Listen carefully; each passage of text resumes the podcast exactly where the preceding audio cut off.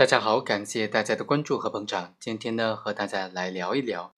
怎么样认定妨害公务罪？认定一个行为是否构成妨害公务罪，它的关键在哪里？它的关键点在哪里呢？刑法第二百七十七条就规定，以暴力威胁的方法阻碍国家机关工作人员依法执行职务的，就构成妨害公务罪了，判处三年以下有期徒刑、拘役、管制或者罚金。尤其是这种暴力袭击正在依法执行职务的人民警察的话，就构成妨害公务罪的从重处罚的情节了。所以，从这个妨害公务罪的犯罪构成要件来看呢，暴力威胁和依法执行公务是构成妨害公务罪的重要的条件，也是核心的要素。因此呢，在审查妨害公务案件过程当中，就应当着重的从暴力威胁。依法执行公务等等这种三个方面来进行入手分析。那具体来说呢，首先要审查行为人是否使用了暴力威胁的方法。法律只是规定了说，触犯妨害公务罪的必要条件是行为人使用了暴力威胁的方法。但是，暴力达到什么程度才构成妨害公务罪呢？我国刑法的条文上并没有做出明确的规定，也没有相关的司法解释。这就需要办案人员准确地理解法律法规的这个背后的立法含义，秉持着公正、合理、严谨的态度来仔细的认定了。我们认为，暴力行为呢，至少应当对对方造成人身伤害的后果，或者虽然没有造成人身伤害，但是在社会上造成了严重的政治影响。倘若行为人没有使用暴力，只是谩骂、吵闹、推搡等等轻微的行为。或者虽然使用的暴力，但是对于执行公务有一定的妨害，但并没有对于执行公务人员造成人身伤害的后果，这就不能构成妨害公务罪了。公安机关执法人员在处理民事纠纷的过程当中，一方行为人不服执法人员的执法方式而与之发生冲突的这种案件呢，或者说是处理行为人酒后滋事对他进行管理的时候发生冲突的案件。行为人所使用的暴力，往往并不是针对国家机关工作人员的公务进行的，而是泄愤或者是报复等的目的，这也不应当按照妨害公务罪来论处了。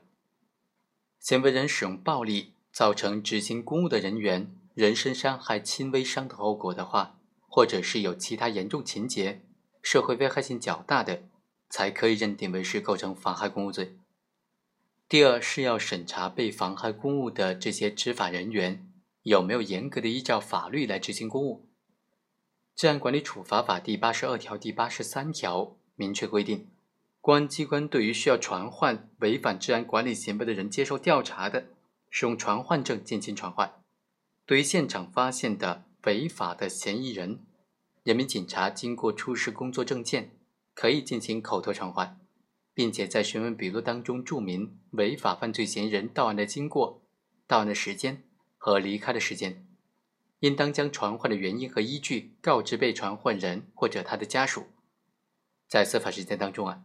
有时公安机关在办案的过程当中，即使是执行公务的内容合法，但是执行的形式不合法，也很难说这是依法执行公务。因此啊，我们认为，即使这是行为人实施的妨害公务的行为。也不应当构成妨害公务罪。另外呢，我们在办理这类妨害公务的案件过程当中，还发现说，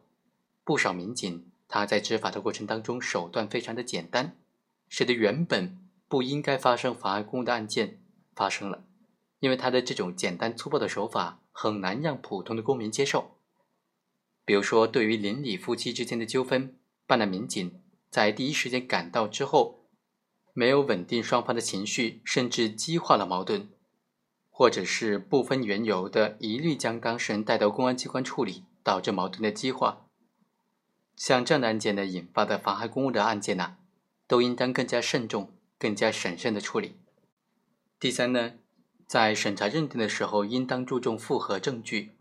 妨害公务案件当中的证据呢，主要就是证人证言、受害人的陈述、医院出具的诊断证明等等。